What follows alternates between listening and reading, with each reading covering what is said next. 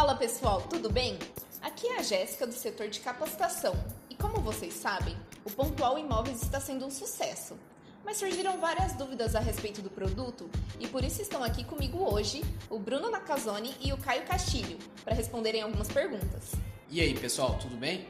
Aqui é o Bruno e nós resolvemos fazer uma série exclusiva aqui no podcast.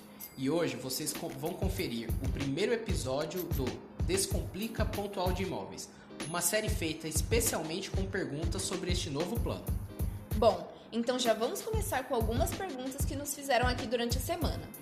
Bruno, posso unificar duas cotas para aquisição de um único bem? Jéssica, nós não podemos unificar cotas neste plano, porque as cotas serão contempladas em momentos diferentes, gerando um descasamento entre o saldo devedor da operação de crédito e o valor das cotas contempladas. Certo. E me diz uma coisa: se um casal planeja a compra de um imóvel, é possível a aquisição de uma cota para dois titulares? Sim, neste caso, tanto a cota quanto o contrato de crédito sairão em nome dos dois titulares, beleza? Beleza.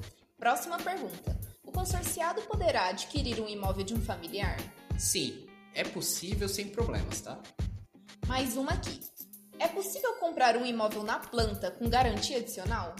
Nesse caso, não é possível, Jéssica. O plano é destinado somente para aquisição de imóveis residenciais, urbanos, performados e com habites. Agora, terrenos, lotes, imóveis comerciais, rurais, não performados e sem habites não serão aceitos neste plano. Agora eu tenho uma dúvida minha. Posso usar o pontual para construção dando outro imóvel em garantia?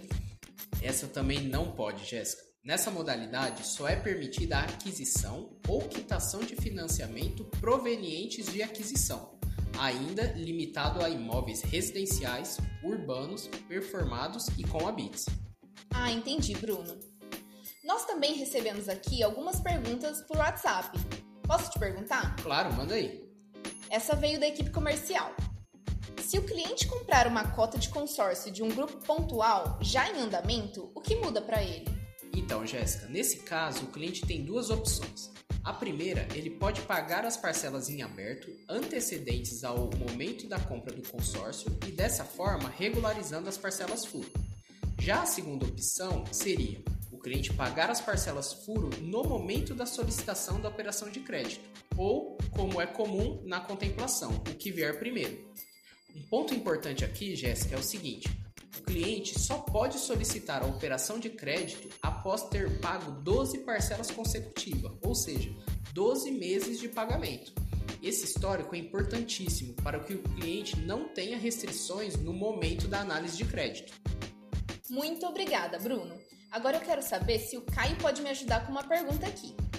Caio, é possível utilizar o FGTS no plano pontual? E aí, pessoal, tudo bem com vocês? Bom, essa eu realmente tenho escutado bastante, hein, Jéssica? Então vamos lá. O FGTS ele só poderá ser utilizado no momento da aquisição do imóvel como um complemento da operação de crédito. Então aqui não é possível nenhum outro tipo de amortização, inclusive após a contemplação. Mas, caso esse cliente ele não opte pela opção do pontual, as regras para a utilização do FGTS serão as mesmas de um grupo de consórcio convencional. Então vou trazer um exemplo para tornar ainda mais fácil esse entendimento. Caso o cliente queira comprar um imóvel avaliado em 400 mil, ele poderá financiar no máximo 320, o que representa 80% desse valor, e essa diferença, que dá 80 mil reais, ele poderá pagar utilizando o FGTS na aquisição desse imóvel. Tá? Então, quando a gente fala de opção pontual, esse é o único caso possível, beleza? Mas, Bruno, Jéssica, o pessoal aqui também tem me questionado muito a respeito do saldo remanescente quando o cliente utiliza um valor menor do que o crédito da carta de consórcio. Então, acho válido também trazer aqui nesse podcast. E para essa situação que eu acabei de falar, são três possíveis soluções, tá? Então, caso o cliente ainda não tenha sido contemplado, ele poderá, sem problema nenhum, fazer a adequação da carta de crédito ao valor da operação de crédito.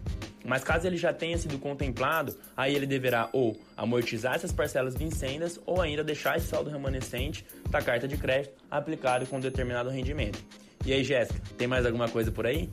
Por enquanto é isso, Caio.